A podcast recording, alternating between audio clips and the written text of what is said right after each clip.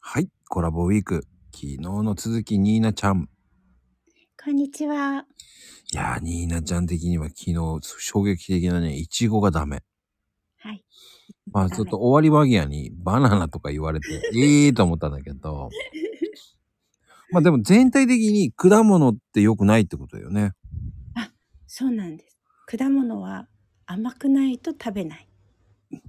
そのこだわりがすごい。だから、リンゴとかうん食べれないですよね。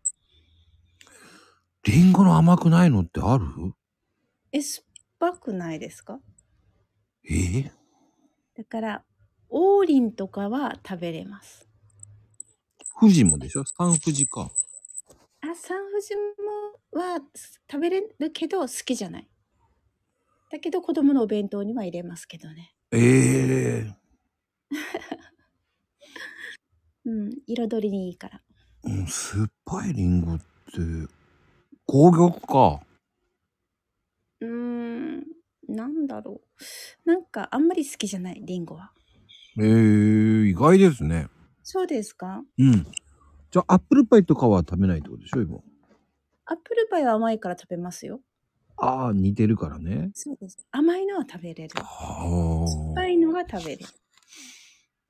じゃあ、柑橘系はダメああ、もうだいだ無理無理 無理無理。無理です。甘いデコポンは食べれます。じゃあ、みかんも、かろうじて。もうなんかあれは当たり外れがあるから食べません。ああ、でもね、皮、薄い皮だったら美味しいんですよ。そうなんですか、うん。今の時期は、和製みかんって言って、薄いみかんなんですよ。あ、じゃあ美味しいんですね。うん。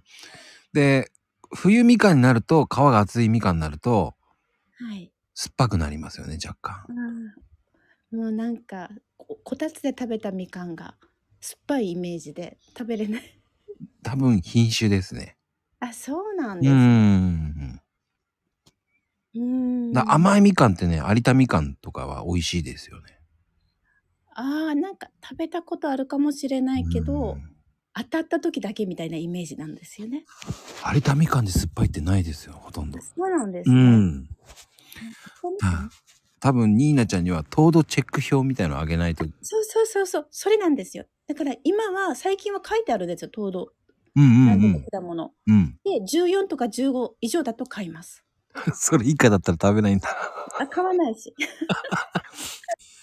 すごい。いいです今ねは。柿がそうなんですよね。ああ、そうなんですか。うんありがとうございます。はい